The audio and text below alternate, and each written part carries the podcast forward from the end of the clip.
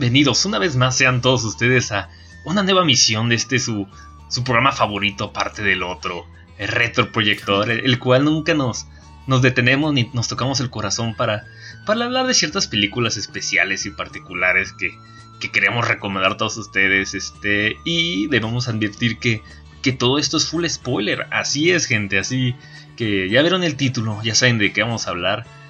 Y si les llega a interesar por lo más mínimo, ah, este, vean la película y regresen para retroalimentarse un poquito. ¿Por qué no? Y aquí, a mi derecha virtual, se encuentra el único, el inigualable, el dueño del tema, Ricardo. Ricardo, ¿qué onda? Hola Sam, ¿qué onda gente? ¿Cómo están? Gracias por acompañarnos en esta nueva emisión. Como bien dijo Sam, ya estamos listos para hablar sobre Natural Born Killers. ¿Y tú Sam, qué tal? ¿Cómo estás? Bien, bien, aquí este echándolo de oro y por fin listos para grabar. Este, estamos recurrentes ahora sí. Pues a darle. Pues a darle átomos y Ricardo, este, ¿qué, qué nos tienes esta semana especial o qué onda? Pues bueno, como ya vieron el título, en esta ocasión estaremos eh, hablando sobre la película eh, Natural Born Killers. Y bueno, es. eh, digamos que esta ha sido de las más aventajadas, en una de las más aventajadas al momento de ser traducido el título. En México se conoce como Asesinos por Naturaleza. Y en España se conoce como Asesinos Natos. Entonces, hay mucho. No hay mucha diferencia, ¿no? Eh, no sé, cuando yo vi la, la película, se me ocurrieron algunas, algunas ideas, ¿no? Y pensé, bueno, en el amor no hay exclusividad. No solo los buenos tienen permitido amar. ¿Acaso dos almas compatibles no tienen derecho a amarse y construir un mundo propio? Literalmente. Eh, nos encontramos a Mickey y Mallory. Se- ellos se encuentran en la contingencia y se sacan mutuamente de la porquería para, entre comillas. Es una pareja dinamita, pareja que impacta, es leal hasta el final.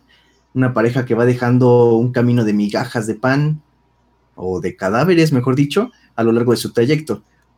Así que, pues, gente, acompáñenos en este trip psicodélico, sin ángulos fijos y con una constante inestabilidad mental. Vengan con nosotros a tomar una taza de leche descremada y un pay en medio del desierto mientras la muerte nos baila enfrente. Síganos a Mickey Mal Land. Esto, es, el, retroproyector de Natural, Born Killers.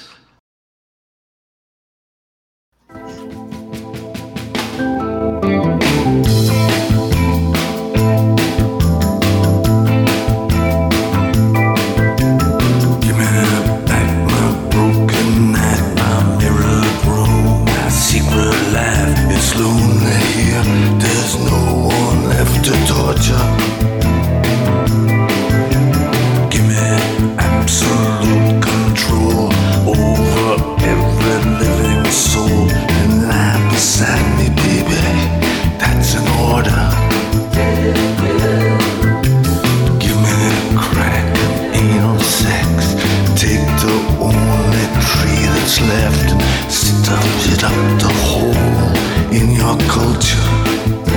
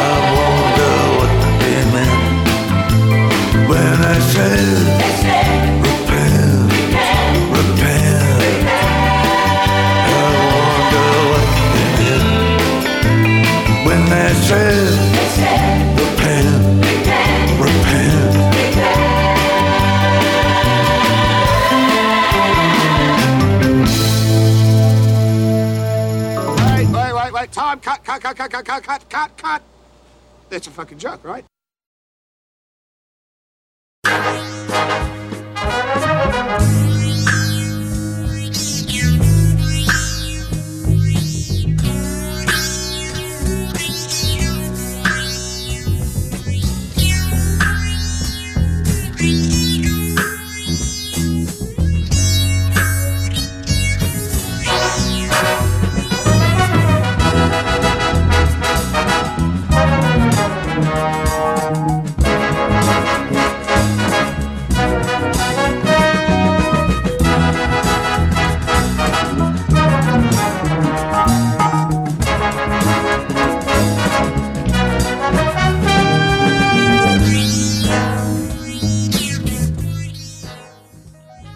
Pues bueno, gente, eh, como ya escucharon la canción, que cabe mencionar que a mí me encanta el soundtrack de esta, esta película, pues vamos a empezar a entrar en materia con ella. Así que, bueno, Sam, vamos a empezar contigo. ¿Por qué no? Eh, eh, ¿Por qué viste? ¿Dónde la viste? La película. Eh, ¿Cómo llegaste a ella? A ver, platícanos, Sam.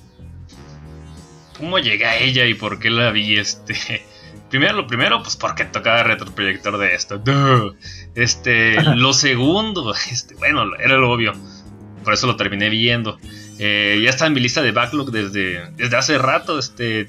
Obviamente, pues uno que está buscando películas interesantes y demás que, que explorar, ta- tarde o temprano se, se topa con esta, con esta madre. Y pues estaba ahí en mi lista, este, pudriéndose junto con demás este, cosas raros, hasta que dije, ah, pues ya es hora. Ya es hora y pues ya, una, una tachita más a, mi eterna, a mi eterno conocimiento cinéfilo. ¿Cómo ves? Está perfecto. Sí, pues a todos nos pasa, yo creo, parecido, ¿no? Yo también tengo una lista enorme de, de películas por ver. Y esta justamente formaba parte de ellas. Eh, también un día no tenía nada que hacer, entonces dije, bueno, pues vamos a elegir alguna de ellas. Elegí Natural Born Killers y pues enos aquí hablando de ella en esta ocasión. Y yo creo, bueno, siempre he pensado que para hablar de una película es necesario o es importante tener en cuenta eh, tanto el contexto como el director de ella. En este caso es Wi- William Oliver Stone, nacido el 15 de septiembre de 1946. Eh, él es director, guionista, documentalista, productor de cine y una lista algo extensa de habilidades. Él egresó de Tisch School of the Arts, donde curiosamente también eh, egresó o se tituló Martin Scorsese. Eh, uno de los primeros acercamientos de Stone hacia, obviamente, hacia el ámbito del cine fue trabajando como guionista. Él no empezó como director. Fue casi eh, este proceso de, de pasar de auxiliar y demás, como lo vimos, como lo hemos visto en otros directores. Él encontró éxito y reconocimiento en trabajos como El Expreso de Medianoche, es un poquito conocida la película, de 1978. Eh, gracias a esta película, en el 79 recibe un Oscar a Mejor Guión Adaptado, es decir, que Oliver Stone mostró, mostró habilidad desde el inicio de su carrera. Después nos encontramos con el guion de Conan el Bárbaro, ya una película que tiene que ser conocida, obligada por muchos, donde sale el famoso Schwarzenegger en el 82, y por otra joyita llamada Scarface en 1983, Scarface de Brian De Palma. Ah, hay que recordar que Oliver hizo trabajo en guion de estas películas. Y su incursión en dirección comenzó en el 71 con un cortometraje sobre Vietnam. Hay que tomar en cuenta que Oliver estuvo enlistado en el ejército eh, y fue a, a batallar. Entonces, bueno, empieza en el 71 con un cortometraje sobre Vietnam llamado Last Year in Vietnam.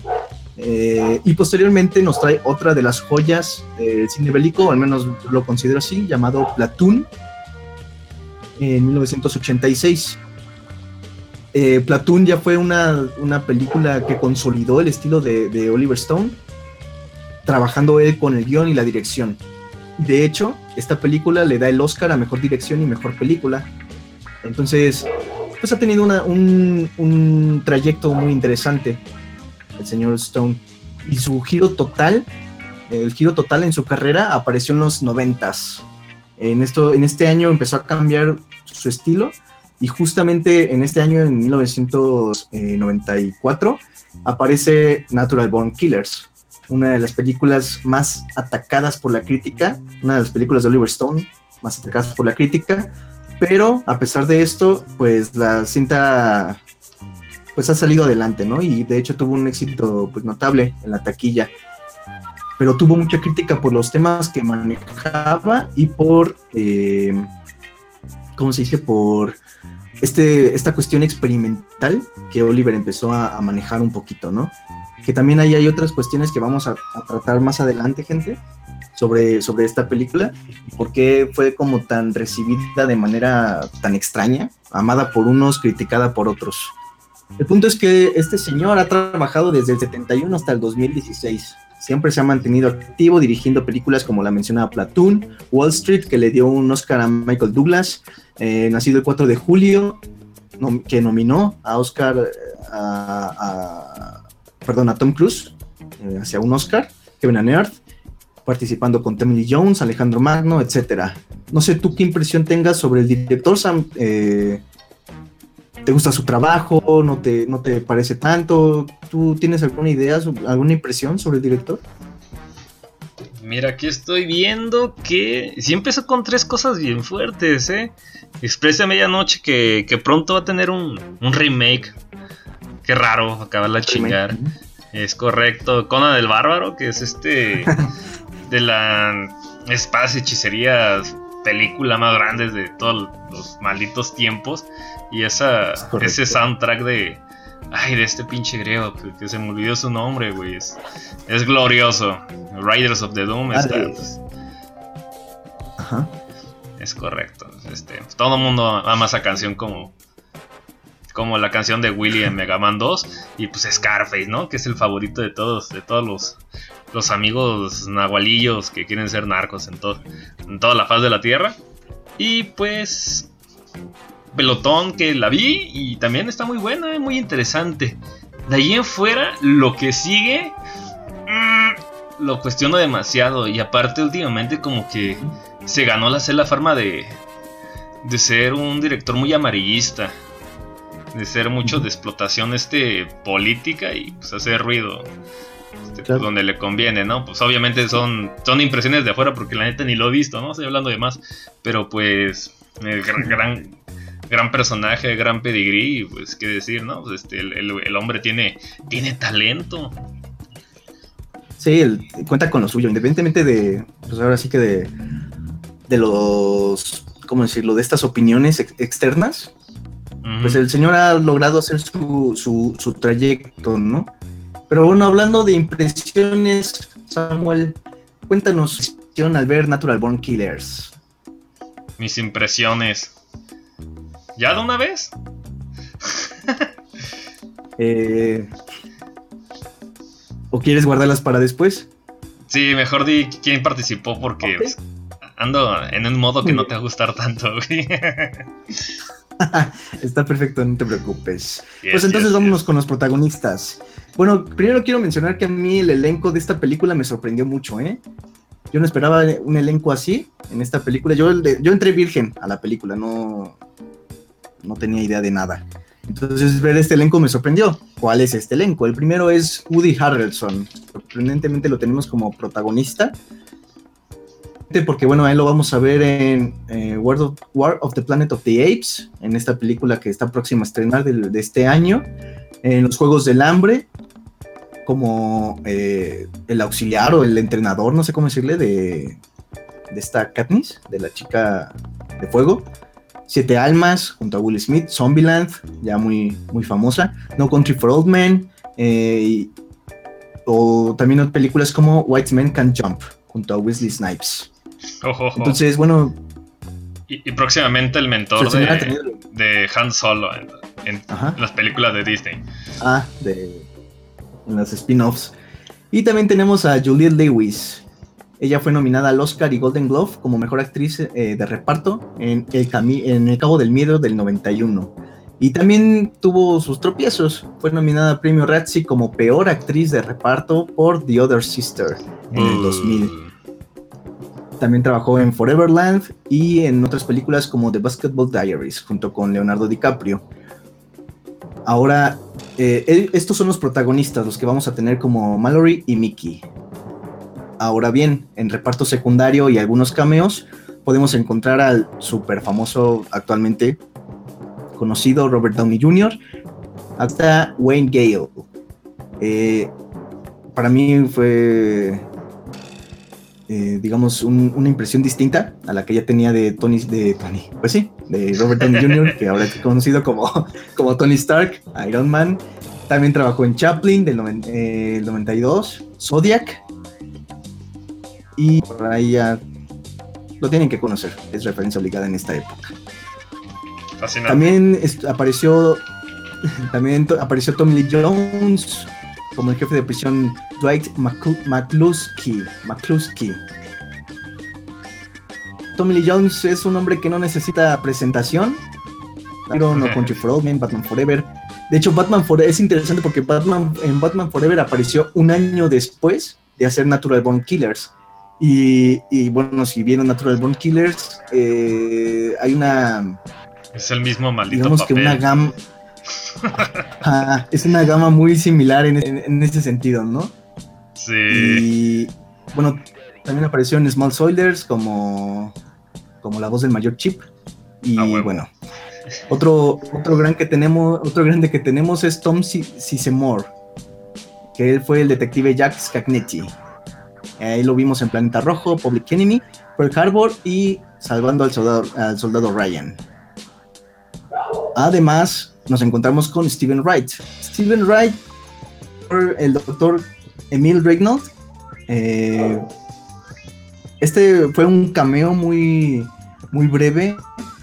Tal vez algunos lo pasaron desapercibido, no estoy seguro. Pero es que sí es un cameo muy, muy leve, muy, muy difuminado. Él es el psiquiatra que está hablando con, el, con, el- con Robert Downey Jr., con Wayne Gale, en una entrevista. Y únicamente está montaje ahí que están haciendo el video. Lo interesante de Steven es que hizo la voz de DJ K. Billy en Reservoir Dogs. Pero más allá no encontré mucho sobre Steven Wright. Eh, Ignoro quién sea ese. así que bueno, ¿Sabes quién falta de ahí? Y a mí me, me sorprendió mucho verlo. ¿a quién? Este, a, a Ronnie Dangerfield. Este, este hombre es una, es una eminencia de la comedia gringa. Este, Ajá. es el, es el vato gordo, home, papá de, de, de Mallory. Ah, de, de Mallory, sí. Sí, es es, es- inconfundible esos pinches ojos saltones. y pues, pues yo tenía al amigo, pues, pues visto como un comediante más o menos de, humor blanco y demás, ¿no? Pues, al igual siendo pendejadas.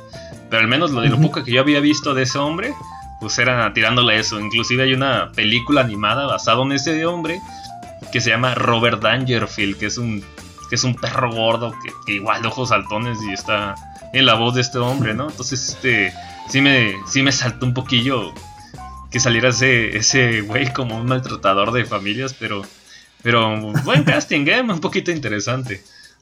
Sí, es bastante interesante el casting, muy peculiar porque hay de todo. Es, es como una mezcla de muchos. de muchas personalidades en un, pues, en un set. Y, y el director pues sabe cómo colocar a cada uno, ¿no? En su, en su papel. Así que Es bueno, ya que conocimos parte. ya que conocimos parte del elenco y, ah, y un poco de la carrera del director. ¿Te gustaría compartirnos ahora? Tu, tu impresión general de la película, bueno, tus primeras impresiones eh, y demás. Sí, sí, sí, claro que sí. Lo primero que debo decir, y debo aclarar, queridísimo Ricardo, es Ajá. que quiero esos malditos lentes, güey. Sí o sí. de hecho, ya hasta los busqué en, en, en eBay y en Amazon y, y decía lentes de Natural Bone Killers y diagonal lentes de John Lennon. Y pues, ah, pues al igual me los compro, que, que son 35 dólares. Ah, es un chingo, güey. Y ya me. De pronto me metí a Facebook y todos los anuncios eran sobre lentes de. De, de Natural Killers. De hecho, hasta la fecha, ¿eh? Sigo, sigo siendo atacado por esos. Así que todos los días me recuerda a, a Natural Born Killers al respecto. Y. ¿Y qué más digo? mm, De esta película, güey. En primeras impresiones. mm, va a ser feo. Pero la película se me. Viniendo de pelotón, que se me, me extraña. Se me hizo Ajá. como que. Como muy de principiantes, güey. Como de este. Ay, ¿cómo decirlo? De, de estudiante de, de carrera de cinematografía. Que está jugando con los lentes, con los ángulos, con las saturaciones, con la edición. Con que se trata de un sujeto que, que está muy preocupado en, en, en tratar de no aburrirte, güey. Y esa es una mala señal, güey. Es la, la impresión que te deja la película entonces. Sí, Fíjate pésima. que- Fíjate que yo en realidad me llevé em, una, una sorpresa interesante. No voy, no voy a decir grata porque no fue esas sorpresas que te hacen enamorarte del trabajo del, del director. No, Rikio. de- de- definitivo- no, no es.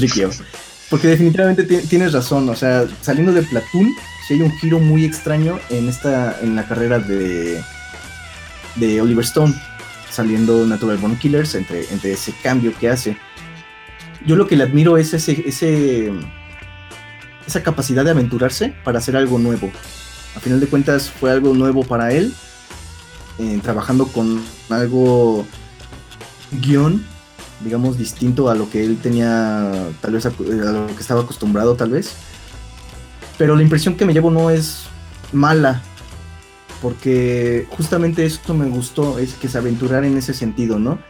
Eh, me gusta mucho cuando el director, sea quien sea, trata de hacer una propuesta y bueno, de proponer algo y llevarlo a cabo en la pantalla haciendo uso de los elementos. En este caso creo que estos giros de ángulos y demás pueden llegar a ser tal vez un poquito tediosos o no sé si decir agresivos para para el público.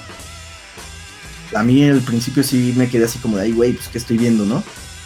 Pero ya luego se empezó a justificar el uso de estas cosas. Entonces ya, eh, digamos que entrando en materia de la película, eh, empecé como a disfrutarla más bien, a encontrarle algunas cosillas por ahí y demás. Y pues la primera impresión que yo me llevo es, pues es grata, es grata la verdad.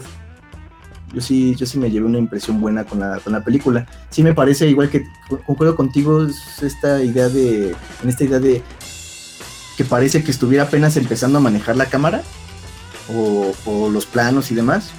Sí, de repente puede parecer eso. Es, es Pero- como niña probando los filtros en su Snapchat, güey. Es horrible.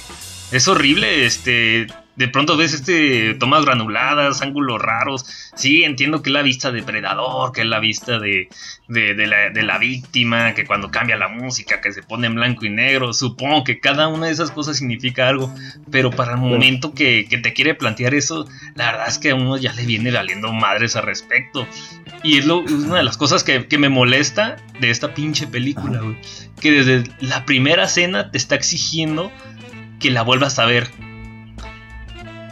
Desde la primera escena, la, ca- la, la perra película está diciendo, güey, tienes que verme otra vez para entenderme de su potencial. Yo no quiero verte otra vez, güey. Quiero, quiero, quiero disfrutar la película no solo sentada. Deja de ser tan maldito pretencioso, güey.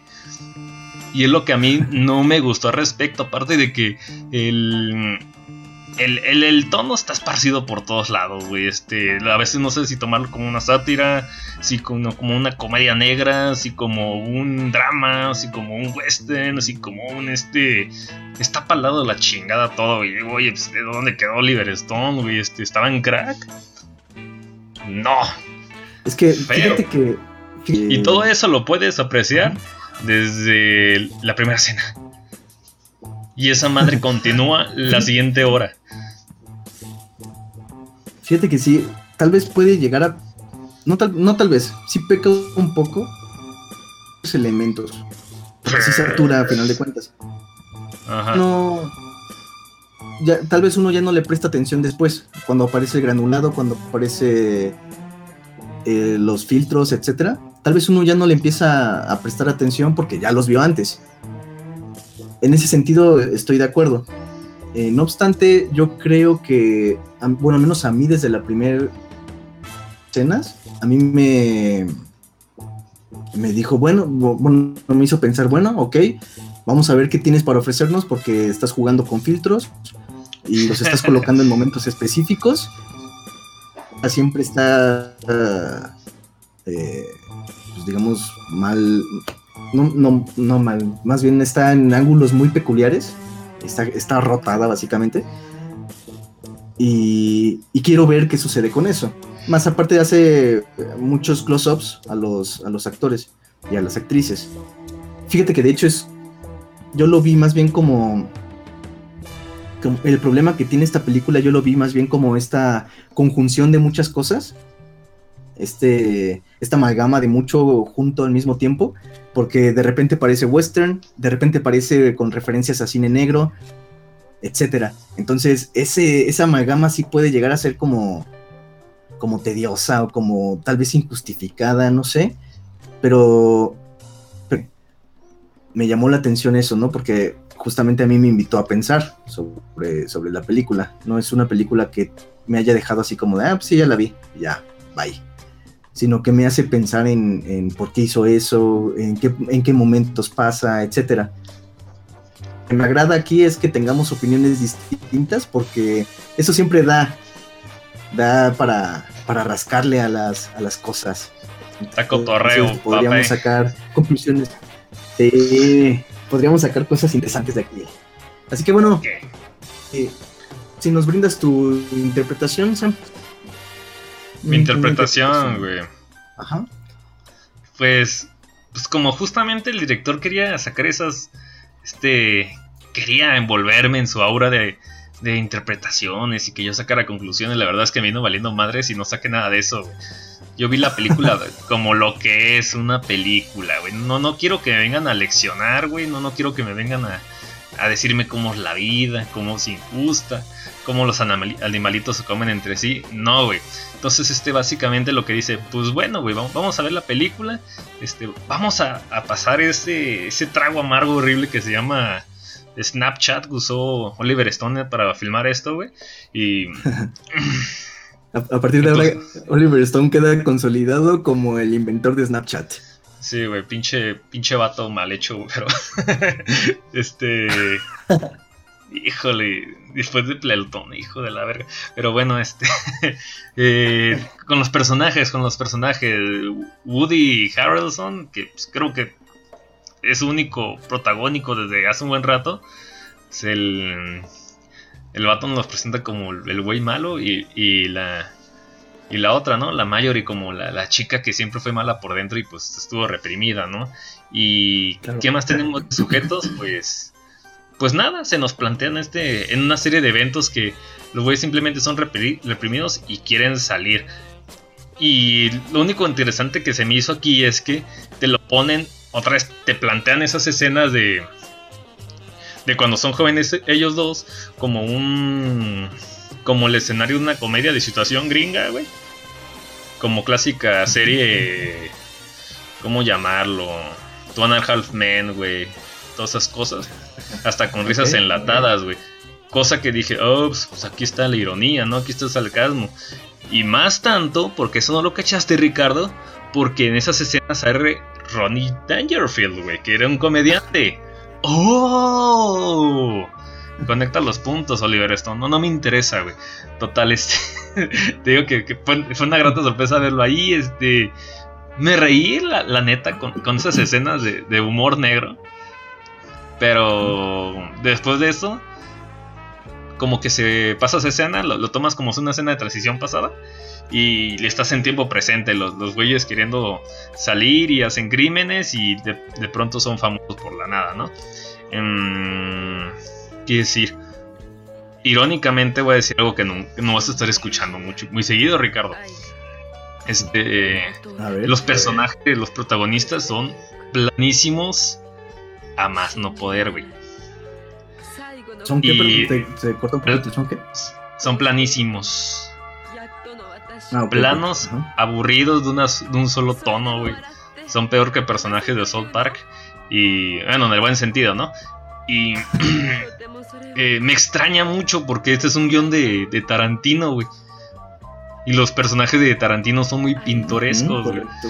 Y como puedes leer ahí en los, en los detrás de cámaras, documentos espetos, se sabe que el guion es de Tarantino, pero Oliver Stone lo modificó tanto que, que parece su pendejada, ¿no?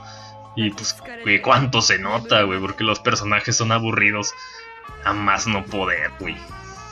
Son una cosa espantosa, este, de lo que sigue.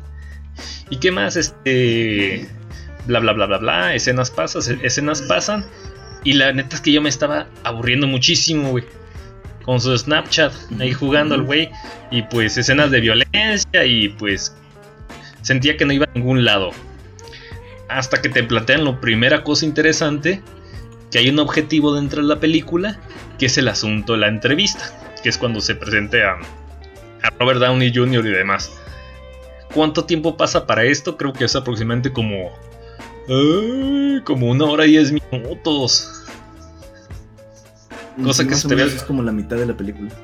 Está pésimo este y, esa madre debió verse en cualquier película de tres actos, este, más o menos saber lo que pasa en los primeros 10-15 minutos, güey. O sea, ¿de qué te sirve todo eso? Pues, pues nada. Y de todas maneras, lo que sigue, irónicamente, desde que se establece lo, del, lo de la entrevista, se hace mucho más tragable la película. Mucho, mucho, mucho, mucho, mucho, mucho, mucho. Y esto, uh, Muy bien, pues eh, yo tengo varios, muchos puntos sobre la película. Mm, te invito, Sam, a que si no estás de acuerdo con alguno, pues igual y me interrumpas para, pues, para decir, "No, yo, eh, no, yo no creo que sea así, cualquier cosa, ¿no? Mira, el... Ajá, ¿ibas a decir algo, perdón? no, que, que eres muy amable, amigo. Ah, soy todo un caballero, un gentleman. Yes. Eh, bueno, lo primero. eh, lo primero que nos ponen en, en escena, como bien dijiste, son estos filtros de blanco y negro sobre, ya sea sobre una serpiente, sobre un lobo o sobre la cabeza de un venado muerto o un ciervo. Eh, acto seguido, las personas entran, uno- bueno, unos tipos entran a- al bar, bueno, al, al restaurante donde Mallory y Mickey están y uno de ellos empieza a coquetear, entre comillas. A, Acosarla, a acosarla. Ajá. a acosarla, exactamente. Entonces Mallory reacciona y pues le parte su madre. Trapea el piso con él. Se vuelve ninja. Y- Exactamente. y Mickey, mientras tanto, está destazando, bueno, no destazando, está cuchillando a un tipo con, un- con una navaja gigante. De hecho, le corta los dedos y demás, ¿no? O sea, lo que quiero decir es, la cámara en blanco y negro, el, el granulado entra en momentos muy específicos donde la muerte se va a hacer presente la muerte del venado, el veneno de la serpiente, la muerte de los tipos, etc. Y, y mientras está pasando todo eso, el director hace, bueno, Stone hace unos close-ups, unos primeros planos muy invasivos hacia la cara de los personajes, de los, de los protagonistas. Es ahí donde yo encuentro esta esencia western para resaltar los, digamos, los, las expresiones en, la- en los rostros de las personas, en este caso de Mickey y de Mallory. Em, y, y yo creo que falla un poquito la coreografía en el sentido de que pues, se ven falsos los golpes que, que Mallory le da al, al sujeto que le estaba acosando. Entonces en ese sentido siento que fallan un poquito las coreografías, pero es un gol en el manejo de la cámara porque siempre está con ángulos movidos, nunca está con ángulos fijos o, o encuadrados, eh, digamos, mm, de manera común, por decirlo de alguna manera, sino que siempre están movidos los ángulos. Y desde, el primer, desde ese primer instante nos están diciendo esto, eh, aquí va a haber muerte y aquí va a haber desequilibrio total de los personajes. Y de- en realidad, como te digo, la cámara siempre está movida, siempre está movida de alguna manera. Y, y eso nos da a entender el desequilibrio de los personajes, pero no solo de ellos, sino que después, cuando, conforme van apareciendo más elementos en la película, más, más personas, la cámara se sigue manteniendo así, con unos ángulos muy peculiares. Lo cual nos da a entender que no solo son ellos los que están. eh, los que están en desequilibrio mental, por decirlo de alguna manera. Y eso es otro punto muy interesante de la película, que yo alcancé a. o bueno, que yo quisiera rescatar, ¿no? Como bien dijiste, aparece esta escena como teatral, como de típica serie de los noventas, como Fresh Prince, pero ándale. eh, de humor negro. Pero de humor negro, ¿no? Donde el papá toca a Mallory, eh, resulta que el, el hijo menor es el hijo de Mallory. O sea, sí es así como- La dicen de manera muy zarra. Sí, sí, sí, sí, sí. Así como, entonces Mallory es mi mamá. Eh, ah, pequeño, no te preocupes. Eh, Pu- Puntos para Oliver Stone para eso, güey. si te fijas, la, las risas aparecen en esos momentos. Las risas Sí, del público aparecen Risas, en esos en- momentos. risas enlatadas. Exactamente, cuando todo aparece muy perturbador, las risas están ahí manifestándose. Y desde ahí la película ya nos está diciendo hacia dónde va a ir. Yo, yo tomé este, este trabajo de Oliver como una sátira, justamente, hacia las instituciones. Cómo está fallando la familia, eh, en el sentido de, bueno, todo se está volviendo, mm, digamos, digerible en el sentido del humor negro. Entonces aparecen estos, estos chistes de humor negro y aparecen las risas. Y después, cuando, cuando aparece el, ¿Cómo se llama este? Robert Downey Jr., el, que entrevista a los, a los asesinos seriales, resulta que todo se vuelve un show. Si te fijas, la entrevista que le hace a Mickey en la, en la cárcel está casi empalmada y está luchando en lugares contra el Super Bowl, me parece que hablando un partido por ahí. O sea, la calidad o la tiene este medio, eh, no sé si decirle periodístico, pero sí al menos televisivo, del personaje de Robert Downey Jr., es tan grande que es capaz de competir con algo que se vuelve pues básicamente un ritual gringo, que es el Super Bowl. Entonces, eso ya nos está hablando de cómo esta película va dirigida hacia allá. Hacia cómo no importa a quién estés o a quiénes asesines o por qué los asesines, sino quién te está tomando a ti para realzar tu imagen. Y de ahí viene esta oleada de personas con sus carteles de Mickey, por favor, mátame, cosas así. Es decir, vuelve los íconos y hacen varias referencias de íconos. Inclusive Mickey compite, eh, bueno, compi- sí compite eh, numéricamente contra Whitman, Richard Ramírez, Manson, que Manson hasta ahora, bueno, lo mencionaron como el único que le ha ganado a, a esta pareja de Mickey y Mallory, que cabe mencionar que también parecen unos Bonnie and Clyde, eh, pero bueno, Manson le sigue ganando a Mickey y Mallory, y, y pues es esto, esta manera de volver un ícono a ciertos personajes, y cómo no es tanto el que asesina a alguien, sino el que rescata, entre comillas, a ese asesino para volverlo un personaje público. Porque inclusive dice, Robert Downey Jr. lo dice en una línea, En el momento en el que tú empezaste a asesinar, le empezaste a pertenecer al público. Entonces va por ahí esta idea de, de Oliver Stone. Y no solo en eso, aparecen muchos elementos que, me, que a mí me dan a pensar en esa, en esa línea que trató de manejar Oliver, o que manejó. Por ejemplo, con Scagnetti. Scagnetti, cuando, cuando aparece el detective, hay una escena muy, muy interesante donde está hablando con una prostituta y la prostituta eh, le dice, ah, me llamo chiquita, ¿no? O me dicen chiquita, algo así. Mi hermano me, dijo, me puso así cuando yo era muy chiquita. Entonces el oficial le dice, el Scagnetti le dice, ah, bueno, yo soy un... Ah, le, le pregunta, ¿eres un policía de verdad? Y le dice, sí, yo soy un policía de verdad, no te voy a hacer daño, bla, bla, bla. Y resulta que la mata. Entonces ahí la pregunta es, ¿quién, quién está representando, a quién está representando Chiquita? ¿Qué parte de, de la, digamos, del, del mundo está representando Chiquita y qué parte de- está representando Scanetti? Scanetti claramente está representando el sistema jurídico, a la policía, en donde te dice, sí, ven, tú confía en mí, yo soy policía, no te voy a lastimar, acto seguido te mato. Y, y lo disfruto haciéndolo.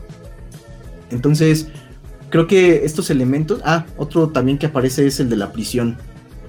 Que de hecho por ahí hay un dato interesante de la prisión que hablaremos en un, en un rato. Pero, por ejemplo, cuando va caminando el, el- este Tommy Lee Jones con, con Robert Downey Jr., van caminando en la. No, con Scanetti. eh, van caminando en la prisión y uno de ellos dice, uno de los, eh, de los oficiales, creo, dice algo así como, el 80% de los criminales que están aquí están encerrados por mm, por crímenes muy violentos, ¿no?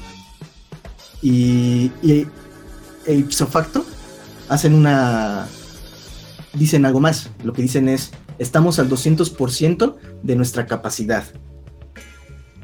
Y eso se refleja perfectamente en la incapacidad que tienen para manejar el, motín que se hace después de la entrevista porque no pueden controlar a los reos, están al 200% de su, de su capacidad, entonces los reos claramente los, los superan en número. O sea, hay una falla que Oliver criticó de una manera muy, bueno, para mí fue muy marcada, pero tal vez no es tan marcada como yo lo pensaría, eh, hacia, la, hacia el sistema jurídico, entiéndase la cárcel y entiéndase la policía. Y también hacia, hacia la familia. Y cómo todo esto se va volviendo un show televisivo. Si te fijas en todo, en todo el proceso del, del motín, siempre están con la cámara. Siempre, siempre. Les preocupa la cámara, bueno, al menos a Robert Downey Jr. le preocupa la cámara, le preocupa que todo esté bien, etcétera. E inclusive, ¿por qué no decirlo? Este Mickey, eh, ya ves que le apunta al camarógrafo y le dice algo así como, bueno, ¿y tú qué función tienes? ¿O qué, qué pasó con lo que se grabó? Algo así le pregunta Ajá. camarógrafo, no te preocupes, yo puedo hacer una cámara con esto, entonces puedo todavía seguir grabando. Y, mi, y le dice, ah, ok, entonces sigue grabando. Y de ahí ya empieza todo el trayecto con la cámara. Eh, es decir, siempre está en escena algo que se supone que está siendo ofrecido a un público. Y yo creo que Oliver Stone es ingenioso en el sentido de que la crítica va a nivel personal hacia las personas que están disfrutando de estos shows. Tanto así que al principio yo me reí con los contrapuntos, por ejemplo, cuando Mickey arroja el cuchillo y suena la música como, como de ópera mientras va girando el cuchillo. O, o cuando le dispara a la mesera, eh, a la mesera medio gordita, y, la bala se queda ahí como girando enfrente de ella y ya luego le, le da, ¿no? O sea, yo con esas cositas me reí. Y Oliver Stone te dice después, pues está chido que te hayas reído, pero eres parte de esto entonces, porque si te da risa este pues este violento, entonces pues también eres parte de esto, porque aquí se está transmitiendo esta idea de el incesto en la familia, el fallo del, de la policía, el abuso en las cárceles, etcétera. Y, y, se vuelve un show televisivo y a la gente le interesa ver eso y lo disfruta y se ríe y demás. Entonces yo creo que en ese sentido Oliver fue muy ingenioso en el manejo de, de todo esto. Más aparte pues hay otros eh, otros elementos, ¿no? Que, que, yo creo que están por ahí. Obviamente por tiempo pues nos tendríamos que dejar mucho en el tintero, porque no alcanzaríamos a hablar de todo, pero, pero bueno, al menos estos son unos de los que yo quisiera rescatar, ¿no? Este, este trabajo de sátira hacia las instituciones que hace Oliver Stone, eh, que a mí me gustaría que no pasara desapercibido, porque al final de cuentas hay una pregunta Esta- constante. Eh, es esta sátira de, de las instituciones que tanto llamas y sobre todo al, a la desensibilización del- de la violencia entre los medios de comunicación, güey, que, que esta madre te la pone en la jeta a diestra y siniestra, este, que irónicamente es un mismo medio que está usando para entretenerse, güey. Es un mismo Claro. medio que usó Oliver Stone para, para llamar, hacer llamar la atención para, por su película, güey, que es, que es un poquito este, pues, ¿cómo decirlo? Pues redundante, ¿no? Y, y sobre todo, en, al, al momento de ver la película, entiendo por qué demonios hizo tanto ruido y por qué la gente conservadora chilló la madres. Porque la gente en, en un principio no agarró que esta madre era una, no era una sátira, sino una apología a la violencia, güey. Es correcto. Es correcto. que- sí. Eh, ajá. Mm, que, que no lo dudo que, que, que haya gente que sí le haya tomado así como, ah, lo engrandece y que soy asesino, voy a ser famoso. y la- es la misma clase de gente estúpida que ve el club de la pelea y sale a la calle a meterse a putazos, güey. Obviamente va- vas a tener un público receptor que, que no es tan listo, güey, y, y va a tomar todo lo contrario, güey. Por eso, de parte, sí entiendo por qué se toma. Que según eso es una de las películas más controversiales del- de los tiempos, güey. Que se me hace este absurdo. Hay cosas mucho peores y mucho mejores afuera, pero pues llegó al. Sí, ¿Cómo se llama? a la línea de media de, ¿cómo se llama? Del interés general, güey. Y sí, supongo que por eso hizo ruido. A los medios conservadores, ¿no? Sí. No sé. Y, y definitivamente sí, yo también coincido en que hay cosas más, como más, con otras propuestas más densas allá afuera, que también valdría la pena empezar a checar. O sea, no, no considero que esta película tampoco sea como, deba ser considerada como la película más controversial y este rollo. No, no, no creo. Pero sí, definitivamente concuerdo contigo, ¿no? Va a haber este, este, esta división de gente. Van a haber los que, la va a ver eh, la gente que, que sea conservadora y que diga, no, es que esto es una apología a la, a la violencia y lo único que hace es engrandecer estos actos irracionales de la gente, bla, bla, bla. También va a haber otra gente que lo vea y diga, y tenga el efecto club de la pelea que mencionaste, ¿no? Y pues va a haber otra gente que lo vea y, y digamos que la- alcance a, a Y, percibir la- otras y la- cosas. le va a pasar por encima la cabeza de "Eh, esto es tedioso, güey. Como a mí. que, me, que me está. Y si te fijas, de hecho, hay- y si te fijas, de hecho, hay una, hay una escena muy peculiar en donde Robert Downey Jr. empieza a matar ya policías, según él se siente libre y todo este rollo. Y, y es interesante que el que le dice que está ya está pirado, el que le dice eso es, es Mickey. Mickey le dice, Estás "Oye, pirada, güey, tío. take it, easy". Take it easy, ¿no? Entonces, y le dice, es que esto en tus manos es peligroso, ¿no? O algo así. Y le dicen, Eres un. eh, creo que- eres eres un pendejo, básicamente le dice. Y tú estás loco, entonces e- eres peligroso con esto. Pendejo y loco, mala combinación. Y lo que, lo que hace es darle la cámara. Es decir, ¿cuál es el arma ahí? Porque de hecho le dice, Oh. shoot, shoot with this. Le- la- sí, sí alcanzaste a, a oír esa línea, el shoot with this. O, o take a shoot o algo así le dice. O sea, dispara con esto y le da la cámara. O sea, Ah, claro.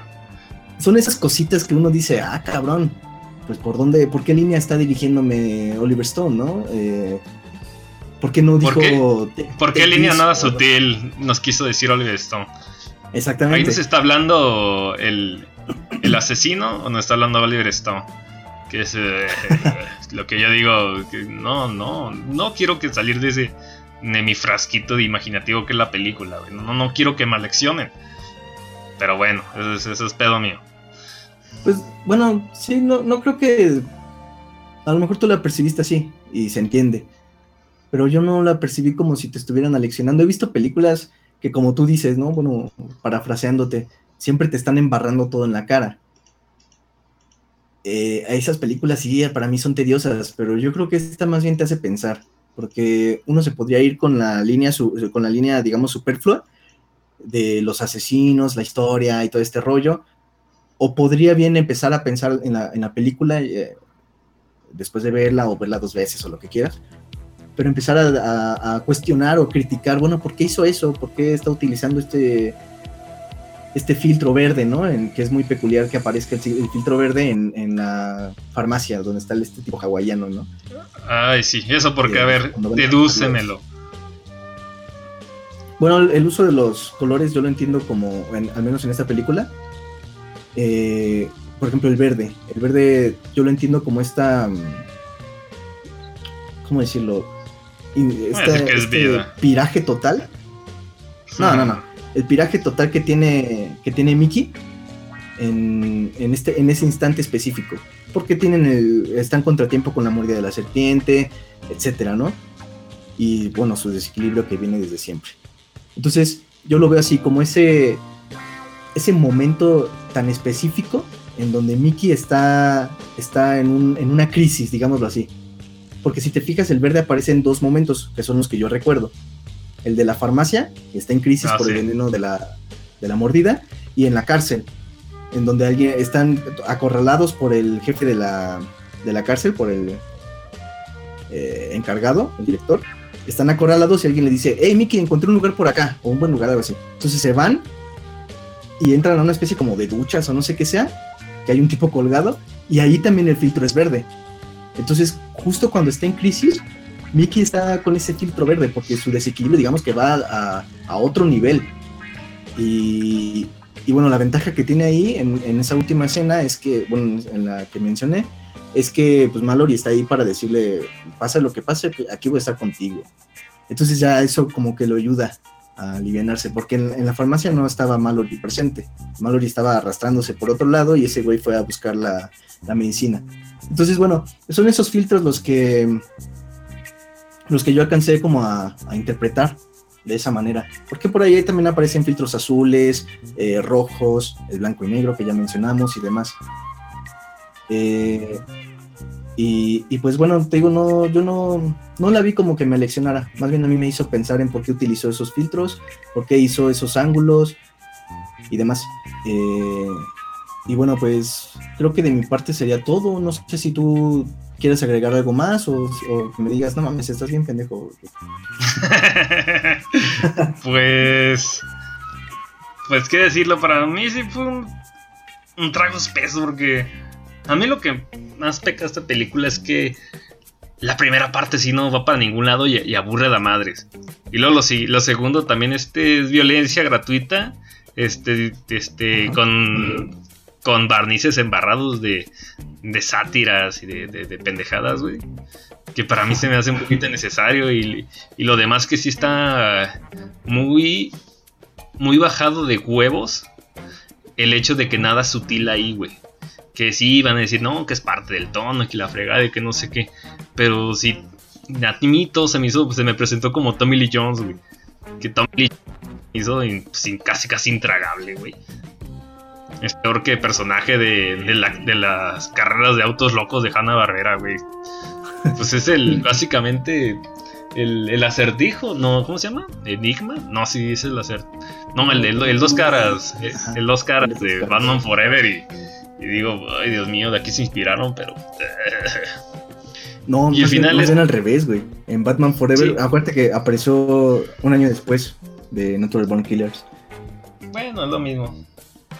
Pero Sí, sí, pues- estoy, estoy de acuerdo, estoy de acuerdo contigo, porque al final este, estos personajes los llegas a, a odiar y, y en realidad, y fíjate que es bien curioso eh, que no te dicen nada sobre este este director de prisión, sobre Tommy Lee Jones, sobre su personaje, no te Ujú. dicen nada, solo aparece así nada más y de ahí el pal real. Pero de todos modos, acabas pues odiándolo, ¿no? En este sentido de, bueno, y ese, ese maldito que está haciendo ahí, o, o me cae mal, o cualquier cosa. O sea, para mí eso es, en este caso específico, ojo, específico, es un buen trabajo de papel, al menos para mí, porque desde su sonrisa sarcástica, desde las risas eh, burlonas, de cómo te lo presentan como alguien más preocupado por, eh, por la crítica que se le podría hacer a su cárcel que por lo que pasa en la cárcel misma, y que al mismo tiempo es alguien que le vale madres el mundo, porque por ahí hay un, hay un plano muy interesante, justo en la entrevista de Mickey y Robert Downey Jr., donde aparece la asistente de, de, de Downey Jr. y le dice algo así como que se calle. Y atrasito de ella aparece Tommy Lee Jones hurgándose la como que le vale madres lo que está pasando ahí. Entonces son esas cosas que uno, que uno dice, ah, mira, qué, qué curioso que ese personaje sea así y me caga que sea así.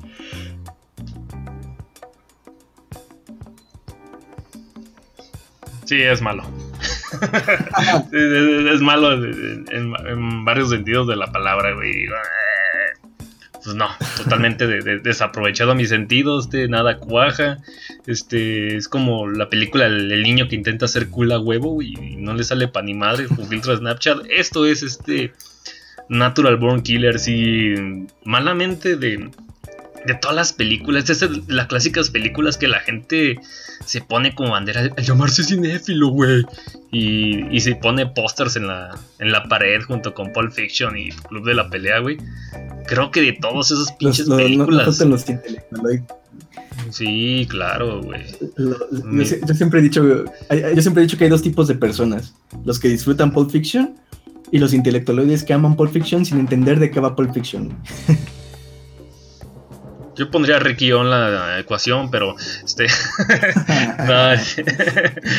nada, pues sí, este. bueno, pongámoslo así. Esa película es famosísima por comilla, comilla culto, pero sí, de, todas esas. De todas esa- esas películas de cajón de, de madres obligadas, güey. Esta es la peorcita, güey. En- entiendo conceptos por qué agrada, pero la ejecución está de la riata, güey, de la riata, cabrón. Pésimo. Entonces, bueno, ¿algo más que quieras agregar, Sam? Aparte de mucha sal. Sí, claro, es- esos lentes son magníficos, güey. Ah, eso Y le Leon- quiere un chingo, güey. Y Leonard Cohen es este. Es la polla, eh, en paz descanse. Y qué más, este, cosas que me llevé chidas de la película.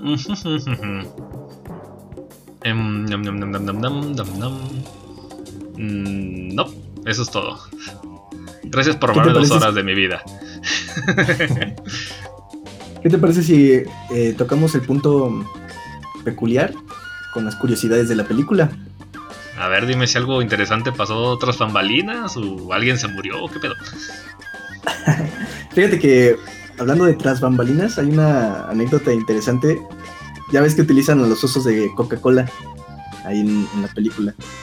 Ay, sí. Cuando, cuando pidieron los permisos para, eh, para hacer la película, para utilizar los, los osos de Coca-Cola y demás, eh, Coca-Cola no tenía idea de lo- del proyecto que estaban haciendo, entonces les dijo, pues sobres, usen mis osos, no hay pedo, llévense parte de los anuncios.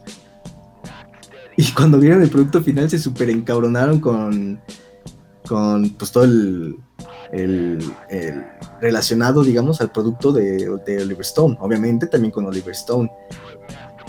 No, su- no sé, no creo que haya habido demanda ni nada de eso, pero pues sí hubo, pues hubo eh, un, un jalo- un jalón de orejas, digámoslo así, por parte de Coca-Cola. Que aparte Coca-Cola Coca-Cola no es una empresa pequeña. Entonces, pues yo creo que sí le pusieron su estate quieto a Oliver Stone. Sobre eso, porque, porque si no, no sé en qué haya acabado ese problema. Y como bien dijiste, pues el guion original es obra del famoso Quentin Tarantino, amado por ti, odiado por muchos. A la verga. Y, y Oliver Stone pues hizo algunas modificaciones, ¿no? Para adaptarlo a la pantalla. Nada más es una módica modificación del 90%, güey. 99.99%. Eh, correcto. Ju- Juliet realmente le rompió la nariz a Sissemore, a los oficiales Cagnetti, cuando están forcejeando en, la celda de, de Mallory. El oficial trata de acosarla slash violarla. Juliet reacciona y le empieza a partir la madre. Rompe la nariz en, la actuación.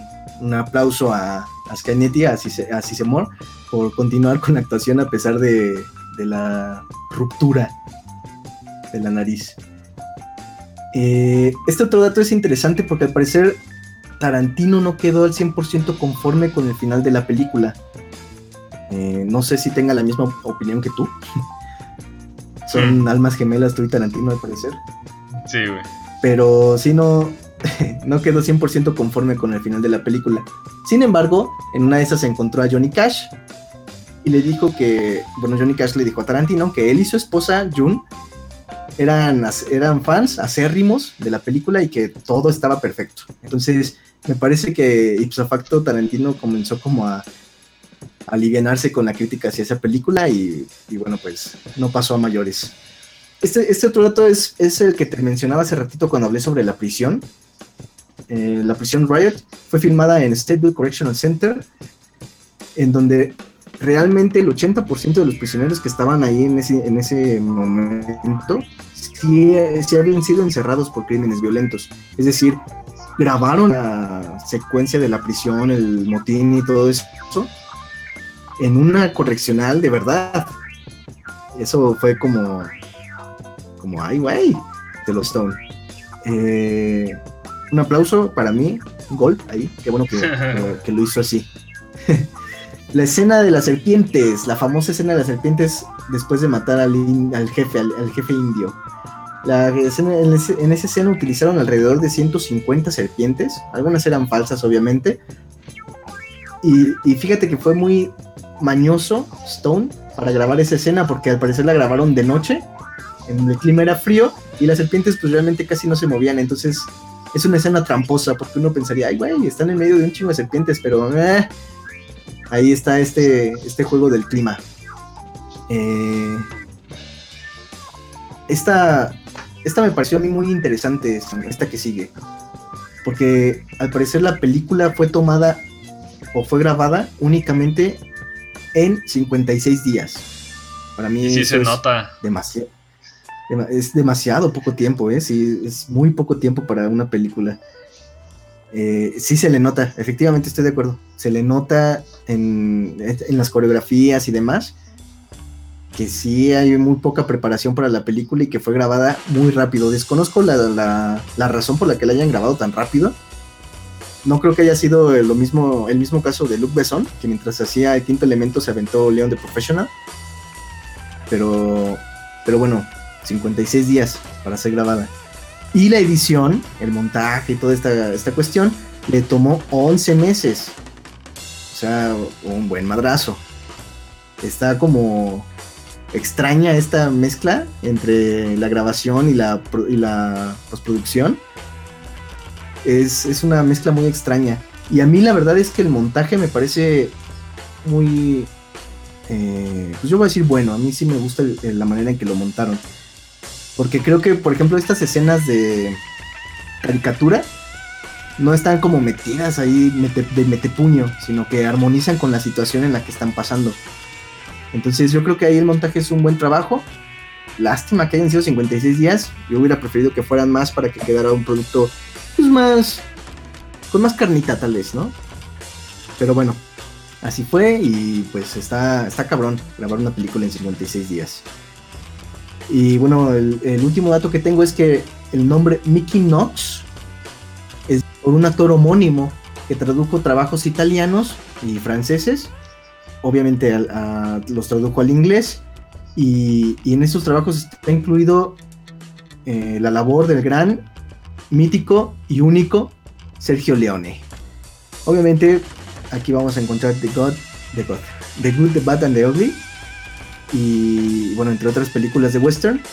Entonces, eh, Mickey Knox, digamos que hizo un trabajo importante a la escena, eh, sobre todo como este spaghetti western. Y, y aparte de todo, pues es una, esta película de Bueno, Malo y Feo es una película de las favoritas de, Tarantino. Entonces Mickey Knox fue nombrado así en honor a este actor y traductor de, de los trabajos de Sergio Leone. No sé si tú tengas Otra- algo. Ajá. Sí, otra curiosidad es que esta fue la primera película a ser grabada totalmente en Snapchat. Este, Roger Ebert la odió en su salida y este fue el primer clavo a la horrible carrera que le siguió a Oliver Stone. Sammy se aburrió y le dio pul- pul- pulgar abajito en, en increíbles filmes. Bu, bu, bu, sin llorar, sin llorar. No, me, me- me estoy durmiendo. este, no puedo llorar. no puedo llorar mientras duermo. Eso se yo tan emo, güey. Eh, pero, pero bueno, a final de cuentas, pues la película fue un, pues un éxito realmente. No, no tan grande, pero pues costó 34 milloncitos. Una, un costo regular, creo yo, no es excedido.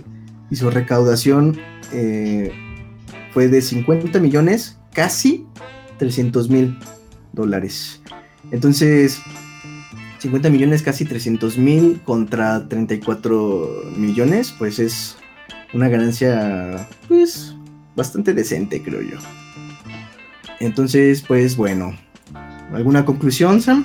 Que tengas sobre la película, ¿la recomiendas? Yo creo que la respuesta es obvia, pero la pregunta es obligada. ¿La recomiendas, no la recomiendas? Eh, ¿Qué le cambiarías tal vez? No sé. ¿Qué tengas? A, te- a temor de, de sonar como disco rayado y para aquellos, todos esos que, que hayan escuchado el programa y, y este... mm, ¿Cómo decirlo? Este, concuerden con, con mis opiniones. La verdad es que yo no recomiendo ni madres por ese lado, porque la, la, pel- la película que peor que temas que te, te va a sacar este barba del aburrimiento, güey. Lo segundo es lo mismo por lo que nosotros lo vimos este, en un principio, güey. Esta película suena mucho en las películas obligadas a ver de cualquier cinéfilo de, de cajón, güey. Entonces, por ese lado tengo que recomendarlo así, güey. Véanla, quítense esa malita espinita y, y pues, ¿qué más, no? Pues van a saber que no todo lo que brilla es oro y, este- y esta es una pinche prueba. Eh, yo. Mm, Yo, no, yo sí la recomiendo. A mí sí me, sí me agradó. Pero bueno, la vimos con ojos distintos. Eh, Sí. yo, sí, yo, sí, yo sí la recomendaría. Concuerdo contigo si, si eres un cinéfilo. Es un es un Sí, que, tienes, que, tienes que, que tiene que estar en tu lista y si, y si no la conoces o no la conocías, pues eh, ahora tienes la posibilidad de conocerla o recomendarla a amigos, amigos tuyos que también sean cinéfilos. Entonces, pues sí, yo sí, manita arriba, Sam, manita abajo. Es que Sam viene de limón hoy. Intercambiamos papeles, entonces hoy él, le tocó ser, ser el limón y a mí me tocó ser el buena onda. Sí, caray. Este, prometemos este, otros títulos en, en retroproyectar al respecto para que ustedes eh, en verdad conozcan y, y hagan crecer su, su, su cultura del dato inútil en cuanto a películas chidas y demás cosillas, pero eh, eh, era, era un obligado. Y aparte, ¿sabes qué es lo raro de Sí. que casi no hay, no hay contenido de Natural Born Killers en internet? Al menos en lo que vi en YouTube, No. güey, este, casi no hay reseñas, güey. No, Casi no hay información, este. Es, es nulo esta cosa y irónicamente se, se menciona mucho. Esta película es muy conocida en, en todos lados, güey. O sea, pues, ¿qui- ¿a quién no le suena Natural Born Killers, güey? Ni Oliver Stone. Pero Sí, bueno. extrañísimo fenómeno. sí pasó- eh, ha pasado por debajo del agua muy extrañamente porque es esta como bien dijiste no esta idea de bueno es un must pero de todos modos no hay nada en internet sobre ellos es, es muy peculiar Sí. no lo había notado Está, ahora hasta ahora que está medio, olvid- está medio olvidado este pedo, pero pues, ¿Con qué razón, Pero, verdad? pues, ni- Pero está- Pex. Ni. Eh, en fin pues algún hecho que decir o pasamos ya a las despedidas Vámonos a la despedida. ¿O qué? pues vámonos Eh, gente gracias por No, deja- escucharnos un saludo a- Deja, a pongo, deja. que de- no, no, no, no, no, no, no, no. Ah, La cortinilla. No, no, no, me callo, me callo. ¿Qué pasó? Oh. La cortinilla, la cortinilla. El pecado, el pecado de la cortinilla, perdón, perdón.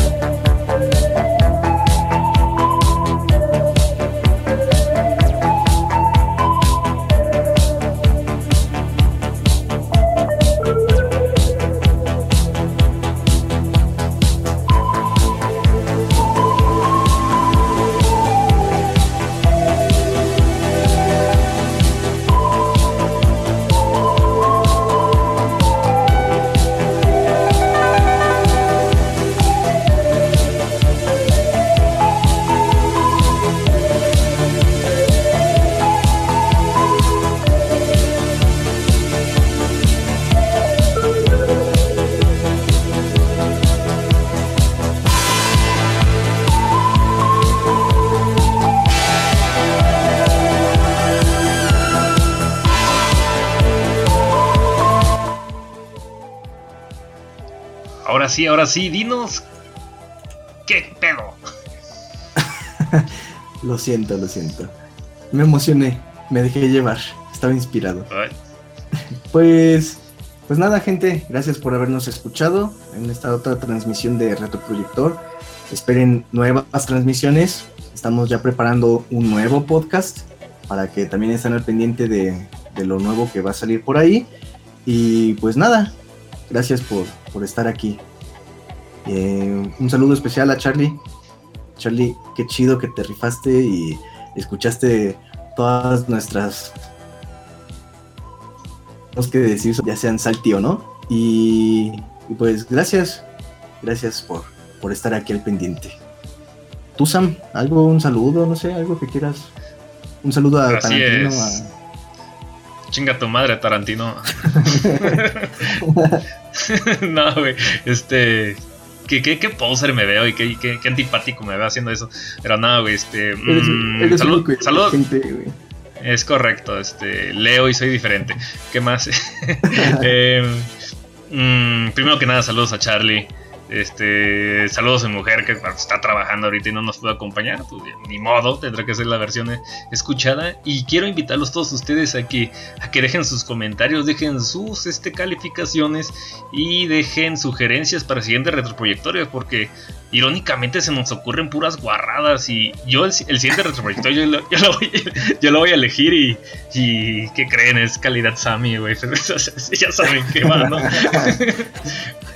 Así que es, es interesante, pero si, ah, si quieren cambiarle un poquito de tono a esta, esta pendejada, pues que más que bienvenido. Pues por ejemplo, aquí está la fue de Ricardo, a ver si luego Alan este, pues, luego se anima a hacer cualquier cosita, cualquier, cualquier persona que se quiera unir, pues que eche un mensajillo en mis diferentes medios, ¿verdad? De, de contactarnos ahí, que, que, que hablen con nuestra secretaria. Este, y estos medios son, Ricardo, nada más, nada menos que Increíbles Filmes, Diagonal Increíbles Podcast ahí en Facebook, nos encuentran rápidamente. En Evox como... Así es. En Evox como Increíbles Filmes, en iTunes como Increíbles Filmes. A Ricardo lo encuentran como... Como increíble. cómo te cuentan? A mí me encuentran como, como Rick Mort, así como se escucha, Rick con CK, Mort. Y, y a ti, Sam, ¿cómo te pueden encontrar? Me encuentran en Increíbles Filmes. y Mm. en Twitter, Twitter como arroba samslira. Excelente.